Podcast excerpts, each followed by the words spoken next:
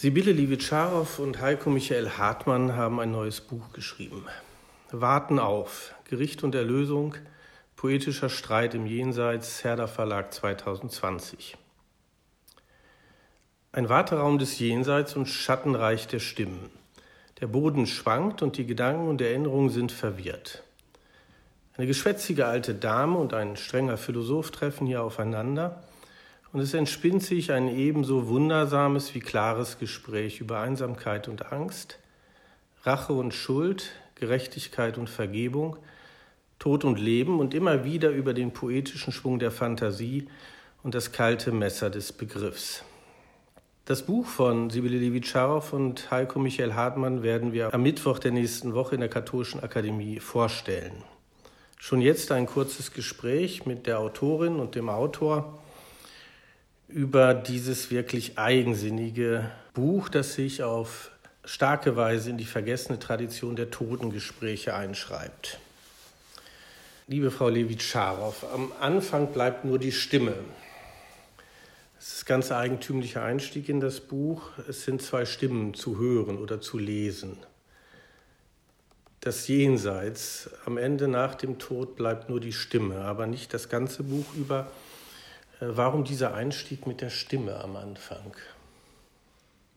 Also für mich war das immer die Vorstellung, dass das, was zunächst einmal bleibt, wenn Knochen und Fleisch äh, weggewandert sind oder verrotten, dass dann immerhin noch eine Vernunft der Stimme oder des Gehörs walten muss, sonst kann man ja auch der Erlösung nicht entgegen äh, trudeln oder marschieren, wenn nicht irgendein geistiges Vermögen noch da ist. Und das ist nun bei uns leider eben sprachlich abgebildet und nicht irgendwie sonst wie vorhanden. Herr Hartmann, die Stimme.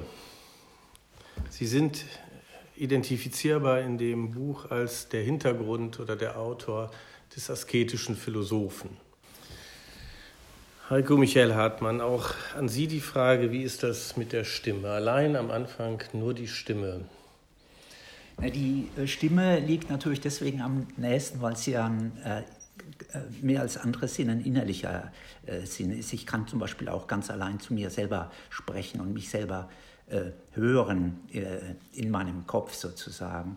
Aber ich glaube, das, das Grundproblem ist natürlich überhaupt, warum kann man noch etwas wahrnehmen mit den Sinnen, wenn man äh, tot ist. Und, ähm, und dieser Widerspruch, ähm, der zieht sich natürlich durch das ganze Buch, würde ich sagen. Und ähm, ähm er lässt sich eigentlich auch nicht lösen. Ja? Also wir, um, um diesen Widerspruch tanzen wir eigentlich die ganze Zeit herum. Und die treibende Kraft, zumindest ist das mein Leseeindruck für beide Stimmen, die jetzt erstmal aufeinander hören, ist irgendwie das Thema von Einsamkeit und Angst. Und beide Stimmen sind irgendwie getrieben von einer bestimmten Angst und das changiert auch immer um die Einsamkeit. Da gibt es an einer Stelle ähm, die Bemerkung, dass der asketische Philosoph, die äh, männliche Stimme, hat Angst vor Gerede. Und die weibliche Stimme hat Angst vor Stille. Und beide das ist eigentlich, glaube ich, durchgängig so, haben Angst vor Einsamkeit. Sie sind eigentlich ganz glücklich, dass sie auf der anderen Seite des Lebens, im Jenseits, wenigstens eine Stimme hören. Na, bei meinem Kontrahenten dauert es ein bisschen, bis er da dankbar sich, äh, dankbar zeigt er sich nicht, aber irgendwann merkt man schon, er ist aufgetaut. Ja, am Anfang findet er das ja als, empfindet es als Belästigung. Und das ist ja auch ganz ganz schön für die Dynamik der Sache, dass er sozusagen erstmal gar nicht will. Ja, das ist ja immer gut, so ein Anfang. Also mit mir nicht, ja, irgendwie so. Und dann kommt so ein bisschen der Plaparatismus der Frauen irgendwie äh, zum Zuge und, und versucht es aufzuweichen. Und das gelingt ja auch dann mit der Zeit. Und dann wird es aber ja ein sehr habhaftes Gespräch, wo äh, ich würde sagen, der Austausch auch wirklich glückt. Also beide Parteien eigentlich äh, glücklich sind darüber, dass sie sich überhaupt austauschen können und auf diesem Niveau. Die Erststimme, der asketische Philosoph, würde das auch so rekonstruieren. Er wird zunehmend glücklicher über die, wir werden ja auch gleich über die Inhalte sprechen der, des Gesprächs oder der Gespräche. Ja, das kann man so sagen, weil äh, wir sind zwar tot, aber wir werden immer lebendiger sozusagen. Äh, Und, äh, und das ist eben äh, Teil des großen Widerspruchs und äh, darüber geht das Buch eigentlich. Wie kann das eigentlich sein? Und ähm, dann ist es auch so, glaube ich, ähm,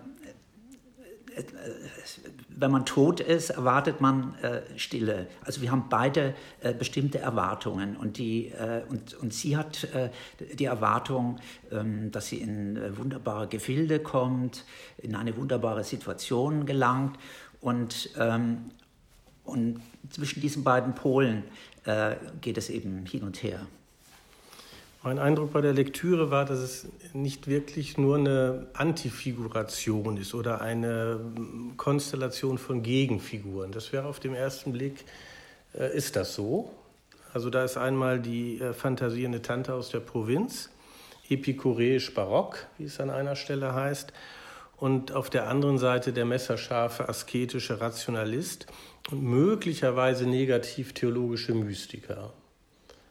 Und die beiden treffen aufeinander. Die schwarzsüchtige Tante vor allen Dingen mit Fantasie begabt und der asketische Philosoph vor allem mit dem Messer des Begriffs begabt.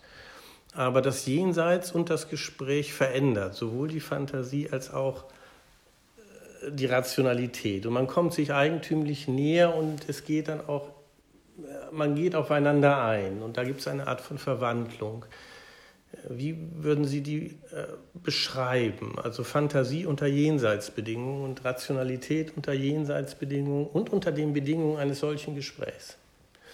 Also ich würde sagen, da ist eigentlich sowas äh, vorhanden wie eine allmähliche, zarte Zuneigung, die natürlich über viele Widerstände aufgebaut ist, männlicherseits. Ja, ich habe ja von vornherein, also sagen, als die Dame, die ich da, mich da gebe, weniger Probleme damit, aber trotz allem, es wird ja freundlicher wechselseitig und auch äh, rücksichtsvoller mit der Zeit. Also man, das, äh, der, die Widerhaken sind immer wieder da. Also das kann, der Dissens leuchtet immer wieder durch, aber er leuchtet durch zwischen zwei äh, Seelen, die sich vorher äh, gar nichts zu sagen hatten. Und ich würde auch sagen, auf männlicher Seite ist da eine ziemlich gehörige Verachtung drin. Das kriegt man ja immer mit durch diese eingeschobenen Texte, wo jeder für sich alleine denkt. Ja? Das heißt, da, da, da geht es ja am Anfang hoch her, ja? also im Sinne von, wie, wie schrecklich man den anderen empfindet. Aber das nimmt ja eine andere Wendung mit der Zeit. Und das ich, fand ich auch interessant, also als, als Thema, dass ich das äh, durch ein Gespräch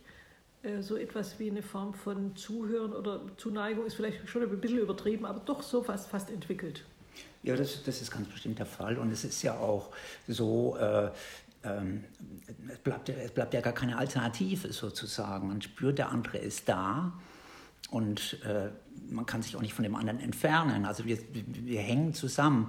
Und für den männlichen Protagonisten, der versucht sich ja ständig äh, die Situation äh, zu erklären, rational zu erklären. Warum ist das jetzt so? Und er versucht das aufzulösen äh, in, in, in, der, in der Theorie dass er sich sozusagen vereinigen muss äh, mit dem Gegenüber. Also er muss sozusagen eine, ähm, den anderen überzeugen oder von dem anderen überzeugt werden. Und dann kommt eigentlich erst der richtige Tod sozusagen, der, äh, weil das ist ja jetzt noch kein richtiger Tod. Ja? Äh, das, ist, das ist ja noch viel zu lebendig. Und das ist die, das ist die, die Idee des, des männlichen Protagonisten. Und ähm, nun versucht er eigentlich ständig, äh, die, die Frau zu überzeugen äh, von seinen eigenen äh, Auffassungen, äh, während die Frau an ihren Auffass eigenen Auffassungen vom Leben nach dem Tod festhält und an ihrer Art von Religiosität. Und ähm, ja, und ähm, dieser Spannungsbogen, der,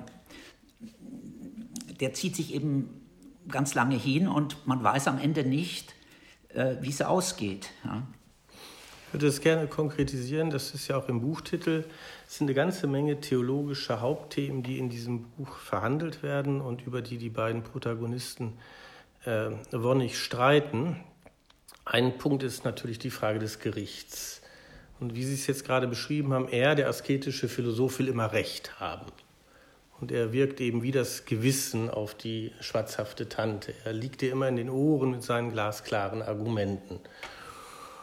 Und die schwarzhafte Tante ihrerseits verhängt über die Welt da draußen das Gericht. Sie hat ein großes Interesse daran, dass es so etwas gibt wie ein jüngstes Gericht. Und das malt sie sich fantastisch aus. Und gegen jede Weichspültheologie möchte sie daran festhalten, dass es diese Art von Recht haben im Jenseits gibt. Und es ist ein Dauerkonflikt. Also die fantastische Vision des jüngsten Gerichts und das Recht haben des asketischen Philosophen. Also nochmal vielleicht auf diesen Punkt hingesprochen. Also das fantastische jüngste Gericht und der rechthabende Philosoph, der alles auf die Waage des Begriffs legt. Und es ist eine permanente, permanente ähm, Konfliktstelle in diesem Gespräch. Zum Ende des Gesprächs immer liebenswürdiger füreinander. Aber das ist doch eigentümlich. Der eine das Gericht in Form von Gewissen und der, äh, die schwarzhafte Tante Form des Gerichts im Sinne barocker jüngster Gerichtsvorstellungen, die alle Rachefantasien der Welt bedienen. naja, ich äh, äh, gebe ja zu, dass ich die selber hege. Ja? Also das heißt also, dass ich natürlich für die, es geht ja auch um die immensen Verbrechen teilweise, werden ja angesprochen, also Menschheitsverbrechen, also nicht ein privater Tod eines Menschen, den man zu verantworten hat, sondern sehr viel mehr. Und da war für mich immer diese Vorstellung, sagen wir da auch nach, den, nach der deutschen Katastrophe, diese Weichspülformen äh, der Entschuldung, die ja auch die Kirchen mitbetrieben haben, auch sehr stark die evangelische Kirche, der ich angehöre, die war mir immer zuwider.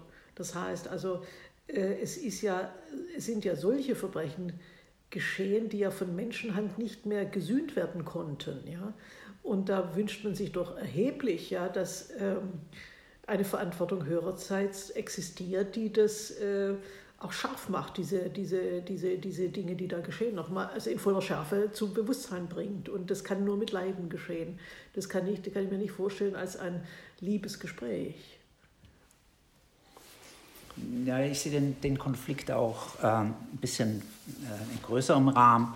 Ähm, es sind ja zwei ähm, Werte, die wir alle äh, schätzen und ähm, die aber auch miteinander leicht in Widerspruch geraten. Der eine Wert ist die Gerechtigkeit und der andere Wert ist die Liebe.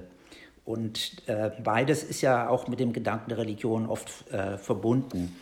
Und ähm, ähm, ja, und ähm, da, Verzeihen ist halt was anderes als äh, gerecht sein. Und ähm, ja, und ich würde ich stehe halt vielleicht in, in dem Buch oder der männliche Protagonist steht in dem Buch eher für die, ähm, für die Lösung äh, des, äh, der Selbstaufgabe und des äh, Verzeihens. Ähm, weil ähm, das Argument ist, sonst äh, würden wir uns ja wieder im Leben bewegen sozusagen. Im Leben ist die Gerechtigkeit etwas äh, äh, Unabdingbares für das menschliche Zusammenleben. Äh, aber der Tod ist, ist so ein anderer Zustand, dass ich diesen eigentlich doch eher weltlichen Begriff der Gerechtigkeit nicht so ohne weiteres übertragen kann auf ein Leben nach dem Tod. Darf ich da gleich einhaken? Also ich, ich spreche da an, an einer Stelle ja auch, das ist auch meine eigene Überzeugung, von der göttlich durchblendeten Gerechtigkeit, die eine andere ist. Ja? Also ich gehe ja nicht ganz so naiv zu Werke hier, dass ich sage, so genau muss die Strafe für einen KZ-Wächter erfolgen oder für äh, wer, wer auch immer, für diese wirklichen äh, Schandtaten, die da passiert sind, sondern äh, auch ne, mit einer gewissen Vorsicht, ja, wie denn so eine Strafe überhaupt sein könnte. Also es ist kein Straftheater la Dante ausgemalt, das nicht. Aber äh, also als ein bohrendes Phänomen stelle ich mir das schon vor. Und ich würde auch sagen, für mich wäre Religiosität substanzlos, wenn es diese Gefahr nicht gäbe, muss ich ehrlich sagen. Also ich würde dann auch sagen, ja, dann kann man eigentlich überhaupt darauf verzichten, wenn es nicht eine Gerechtigkeit gibt, die auch die Erlösung mit sich bringt und auf eine andere Weise reinigend wirkt, sowohl für die Opfer und vielleicht sogar auf lange Sicht für die Täter, aber auf sehr lange Sicht. Bei der Lektüre des Buches hat man den Eindruck, es ist auch auf ein aktuelles Problem hin adressiert. Es gibt ein Schlussstück des Buches, da geht es um die Identität. Also spielt, wir können das hier nicht erschöpfen, dieses reiche Buch, es spielt in dem ganzen Buch immer wieder auch die Frage eine Rolle, die Kierkegaard äh, formuliert hat, verzweifelt man selbst sein wollen oder verzweifelt nicht man selbst sein wollen? Also diese Frage der Identität. Und äh, wenn ich mein Eindruck nicht täuscht, gibt es darauf eine zweifache, ein zweifaches Lösungsangebot von beiden. Gertrud in der Mischung aus Fantasie und Gericht, aber auch einer hinreißenden Vision am Ende. Es gibt eine Visions, ein Visionskapitel, wie sich Gertrud eigentlich den Himmel, das Paradies wirklich vorstellt. Und das ist anders als äh, der Asket hier vorwirft, eben nicht nur der Gerichtsgott. Und bei dem asketischen Philosophen gibt es irgendwie schon auch ganz weiche Züge der Hingabe, der Barmherzigkeit und des Ich-Verlustes, also des falschen oder des Überwindens der falschen Rechthaberidentität. Der Selbstaufgabe. Und der Selbstaufgabe. Also ein Sinn für Selbstaufgabe und damit auch für die Ambivalenzen dieser Kierkegaard. Not, mhm. verzweifelt man selbst sein wollen. Das wäre meines Erachtens ein hochaktueller Zug, ähm, äh, eine, eine Zugabe für die aktuellen Diskussionen um Identität, mhm. mit denen wir es ja in der Regel übertreiben. Wir wollen alle zu sehr mit uns identisch sein. Insofern ähm, lese ich dieses Buch auch als einen Beitrag dazu. Also was es heißt mit Blick auf das Diesseits und das Jenseits, es im Diesseits mit der Identität zu halten. Naja, ganz einfach die Vorstellung, dass man in seinem Leben und äh, in seiner zutiefst vorhandenen Wesenheit göttlich anders erkannt wird, als es Menschen vermögen oder man es in, im, im Zusammenhang mit Gesprächen und Beobachtung von Gesten selber tun kann, das ist ja etwas äh, wirklich Fundamentales. Und ich finde, das ist schon in, dies, in, der, in der jüdischen, aber auch in der christlichen Religion ganz stark. Das heißt, Aufschluss über sich selber zu erhalten in einer Weise, wie man es durch seine Mitmenschen nicht erlangen kann. Und das ist für mich eine, also das ist die leuchtende Krone eigentlich des. Äh, des jenseitigen Wunsches äh, nach Erlösung, ja, und dann natürlich äh, dieser, dieser Freiheitsbegriff, der mit einhergeht und dann es ist eher schwierig, sich vorzustellen, wie denn das Schöne, das dann danach kommt, beschaffen sein soll. Weil da fehlen, sobald man das in eine Vorstellung zwingt, wird man natürlich kindlich. Was nicht falsch ist unbedingt, aber trotzdem, ähm, also die, die perfekte Schönheitsvorstellung eines himmlischen Paradieses auszumalen, äh, da bin ich zum Beispiel davor zurückgeschreckt, ja, obwohl ich das gerne täte. Naja, es geht hier ja auch um, das, um, um, um, den Tod, um das, äh, um das, was nach dem Leben kommt. Und ähm, da ist die Position ja unterschiedlich. Äh, die Dame will äh, sie selber bleiben, diejenige, die sie im, im Leben gewesen ist. Und der Herr will ähm, ähm sich eigentlich verabschieden von dem, was er gewesen ist. Und äh, das ist also jetzt nach den Kierkegaardschen Formulierungen, würde das heißen, er will eigentlich äh, nicht er selbst sein. Die Dame will aber sie selbst sein. Nun sagt äh, Kierkegaard, wir schwanken eigentlich ständig äh, zwischen diesen beiden Polen und äh, ähm, Sünde ist eigentlich nur die Verzweiflung. Ja? Die, äh, wenn wir verzweifelt das eine oder das andere sein wollen. Das Buch von Sibylle Livitscharow und Heiko Hartmann wird am 16. September in der Katholischen Akademie in Berlin vorgestellt.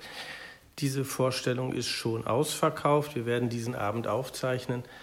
Er wird zwei Stunden dauern und wir werden versuchen, dieses Buch noch weiter zu erschließen, das Ihnen schon jetzt sehr empfohlen sei. Vielen Dank für das Gespräch.